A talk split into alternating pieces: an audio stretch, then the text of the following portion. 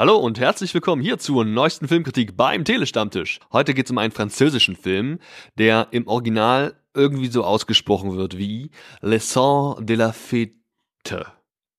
Auf Deutsch hingegen heißt der Film Das Leben ist ein Fest und läuft bereits seit dem 1. Februar in den deutschen Kinos. Passt mal auf, was ich euch jetzt herbeizaubere. Es gibt keine Milch, kommt aber aus dem Kuhstall. Aufgepasst, 3, 2, 1. Ein Bulle. Seid nett zueinander. Ich will keine Spannungen, keinen Streit. Bist du bescheuert, dass du dich mitten im Durchgang so breit machst? Bleibt gelassen und freundlich. Du willst mir sagen, wo es Nicht lang geht? Du traust dich was? Die Leute werden unseren Service nach äh, eurem Auftreten beurteilen. Nein, nein, der Hintergrund muss frei sein. Jetzt läuft die Alte da durch. Ist übrigens meine Mutter.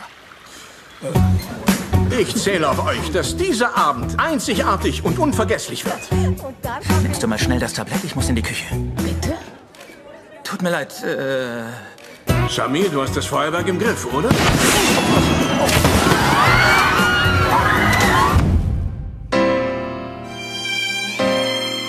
Euch steht heute ein Wahnsinnsabend bevor. Schlicht, schick und angenehm. Wer von euch arbeitet heute schwarz? Ihr müsst die Hand nicht so hochheben. Das hier genügt völlig.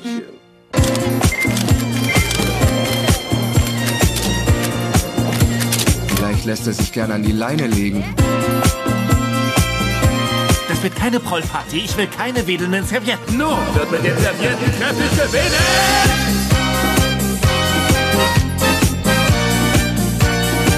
Ich muss voranschicken, ich bin kein großer Redner. Dann halt doch die Klappe. Das wäre mal ein Anfang. Oh, verflucht. Ich verstehe gar nicht, wo mein Sohn ist. Nun, höchstwahrscheinlich gerade. Der schnappt nur ein bisschen Luft. Wollen wir?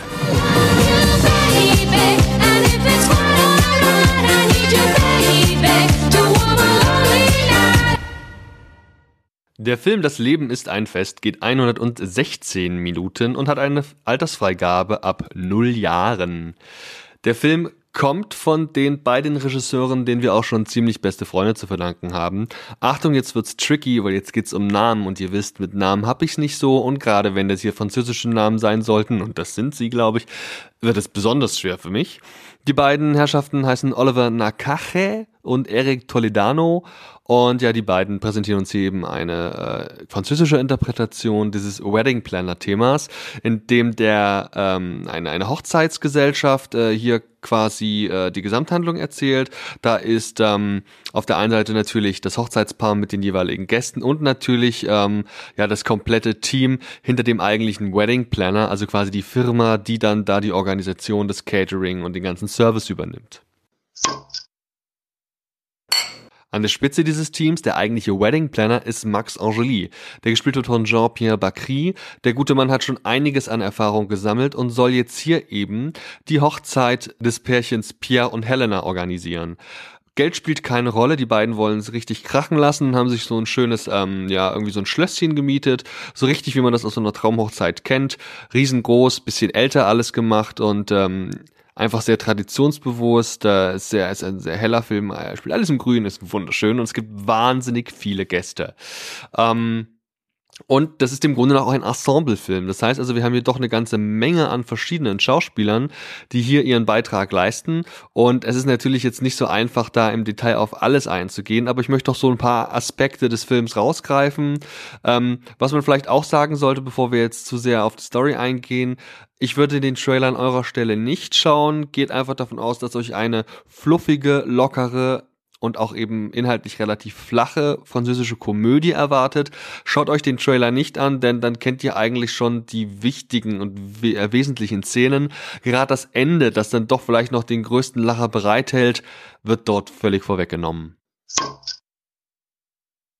Dieser Wedding Planner also, dieser Hochzeitsplaner Max, ähm, soll die Hochzeit eben organisieren, bringt dafür sein komplettes Team mit und wie gesagt, dieses Pärchen will es halt ganz schön krachen lassen. Dieser Max, dieser Wedding Planner, der hat unter anderem eine Affäre mit einer seiner Mitarbeiterinnen, äh, Josiane oder so, gespielt von Josar Clement, die ähm, ja, da auch einen wesentlichen Teil in der Crew trägt. Das muss man sich einfach so vorstellen, da hat jeder seine Aufgabe. Da gibt's welche, die machen mehr so die administrative Seite, welche, die sind so Art Chef-Service-Kräfte, da gibt's welche, die, äh, den Sänger gibt's natürlich, den Entertainer, der dafür sorgt, dass da auch ein bisschen Stimmung ins Haus kommt.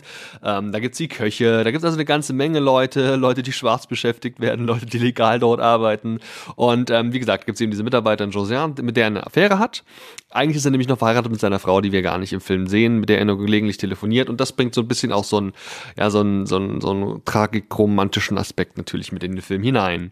Hinzu kommt sein Schwager, der gespielt wird von Vincent Macchia, der, ja, ist so ein bisschen bisschen äh, ja so ein Typ, der in den Tag hineinlebt, äh, auch von auf seine Klamotten nicht viel Wert legt und ähm, ja recht schnell kommt raus, dass er anscheinend mit der Braut irgendwas zu tun hatte und da so eine gemeinsame Vergangenheit hat.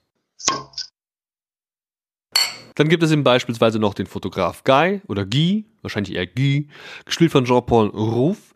Der gute Mann hat damit zum Beispiel zu kämpfen, dass es bei Hochzeiten heutzutage wohl gar nicht mehr so üblich ist, überhaupt noch einen richtigen Fotografen anzustellen. Alle haben ihre Handys und Kameras dabei. Viele kennen Leute, die sowieso semi-professionell Fotografien machen können. Und ähm, ja, er hat eben immer dünner währende Auftragsdichte. Das heißt also, ähm, er ist dem Veranstalter Max, also dem, dem Chef der, der, der Wedding, dem Weddingplaner selbst eben einiges, äh, hat ihm einiges zu verdanken, dass er überhaupt noch Aufträge für diverse Sachen reinkommen.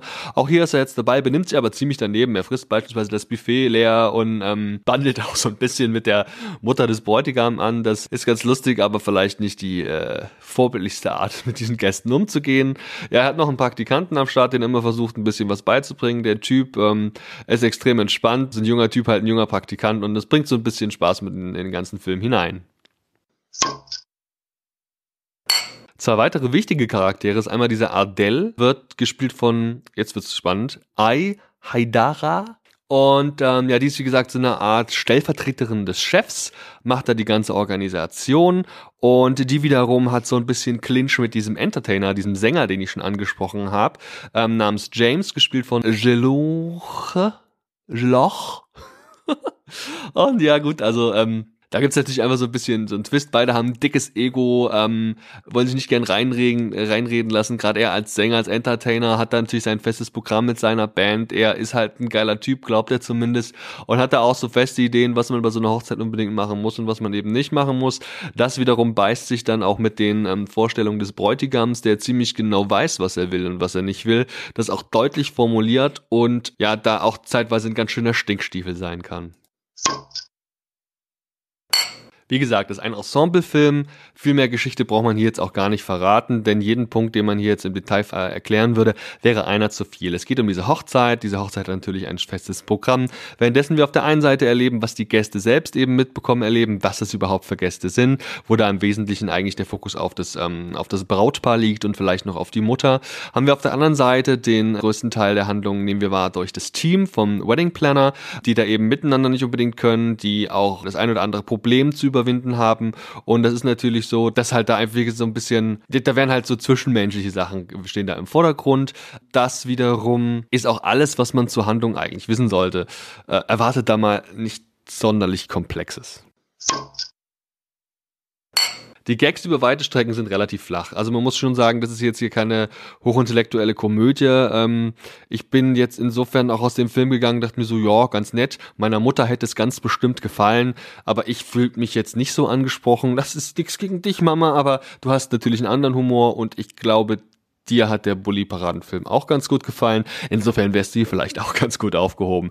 Das ist, ähm, naja, ganz nett, wie gesagt, aber ähm, also das ist, ich brauchte ihn kein zweites Mal gucken. Und das ist im Endeffekt so, dass die Figuren hier ganz klar das Highlight des Films darstellen und diese im Detail einfach auch Spaß machen, sie zu beobachten, auch zu gucken, wie sie mit Problemen umgehen, wie das eben Backstage bei so einer Hochzeit aussieht, ist natürlich auch ganz interessant.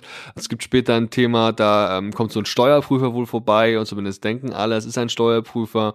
Der Wedding Planner selbst, der Max, hat eben Angst, dass dieser Steuerfahnder eigentlich mal die Jobs kontrollieren will, gucken, ob die auch alle angemeldet sind oder ob die illegal dort dort arbeiten und ähm, das ist ganz nett.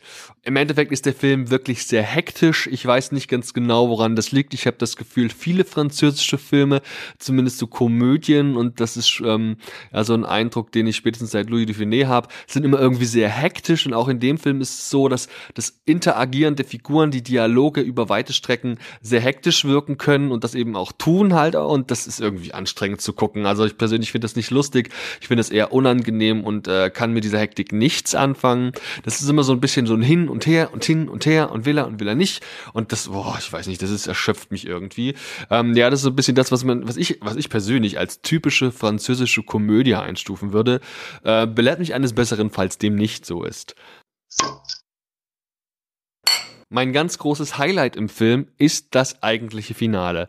Als am Ende die Hochzeit rum ist, alles so ein bisschen zur Ruhe kehrt und man sich fragt, okay, wie kann man diese doch sehr turbulente Nacht ähm, jetzt irgendwie zu einem Abschluss bringen? Da gibt es eine finale Szene und in dieser finalen Szene läuft eine ganz tolle Musik. Die habe ich sofort, als ich daheim war, dann auch mit Spotify mir noch ein paar Mal gegeben. Ähm, also die finale Musik im Film, die ist so dermaßen gut. Also ich war richtig so, das ist so, da bin ich so richtig nochmal aus dem Kinosessel so irgendwie so, ich will nicht sagen wach geworden, aber so wirklich, da ist mein Herz aufgeblüht. Fazit, der Film ist in Ordnung, er ist sehr flache, sehr äh, kurzweilige Unterhaltung, an die man sich nicht erinnern wird, wenn man da noch ein, zwei, drei Tage später nochmal drüber nachdenkt. Er ist auf jeden Fall mal was Nettes, was man mal gucken kann, wenn man sich einfach nur mal schön berieseln lassen möchte, aber erwartet hier bitte nicht zu viel. Er hat auf gar keinen Fall die Qualitäten, die es ein ziemlich beste Freunde hatte und bekommt von mir deswegen insgesamt auch nur drei von fünf Sternen. Er ist in Ordnung. Er ist, äh, es ist auch ein Stück weit sein Geld wert. Ja, das muss man ja auch mal sagen. Die Kinotickets kosten ja ein paar Euro. Ähm, aber ihr könnt genauso gut auch warten, bis ihr den irgendwann mal auf DVD oder Blu-ray oder im Stream oder wo auch immer herbekommt. Denn den müsst ihr euch wirklich nicht im Kino angucken. Leute, ich danke euch vielmals, dass ihr mir zugehört habt und heute hier bei der Filmkritik dabei gewesen seid. Wie immer gilt, ihr könnt mir gerne irgendwie überall folgen, sowohl auf Instagram, Facebook als eben auch auf Twitter. Ihr könnt mich überall liken, die ganzen Beiträge auch teilen. Ich freue mich bei iTunes über Bewertungen und wir haben jetzt seit neuestem auch unseren Blog tele stammtisch.de ist unsere Seite, auf die, über die ihr auf alles zugreifen könnt, was da wichtig ist. Ja, wenn ihr Bock habt, dann meldet euch doch einfach mal für die nächste reguläre Ausgabe an. Wir sind eine offene Podcast-Runde, bei der jeder Teilnehmer seine Themen selbst mitbringt. Es geht generell so ein bisschen um Hobbys. Und wenn du ein tolles Hobby hast, beispielsweise eine schicke Sportart, hast eine tolle Briefmarkensammlung oder hast mal, keine Ahnung, zuletzt auch einen Film im Kino gesehen, dann melde dich doch bei uns an, gern auch schon mal via Mail unter dertelestammtisch at gmail.com. Dort könnt ihr euch anmelden und dann auch beim nächsten Telestammtisch mal teilnehmen. Vielen Dank für die Aufmerksamkeit, bis zum nächsten Mal. Ciao.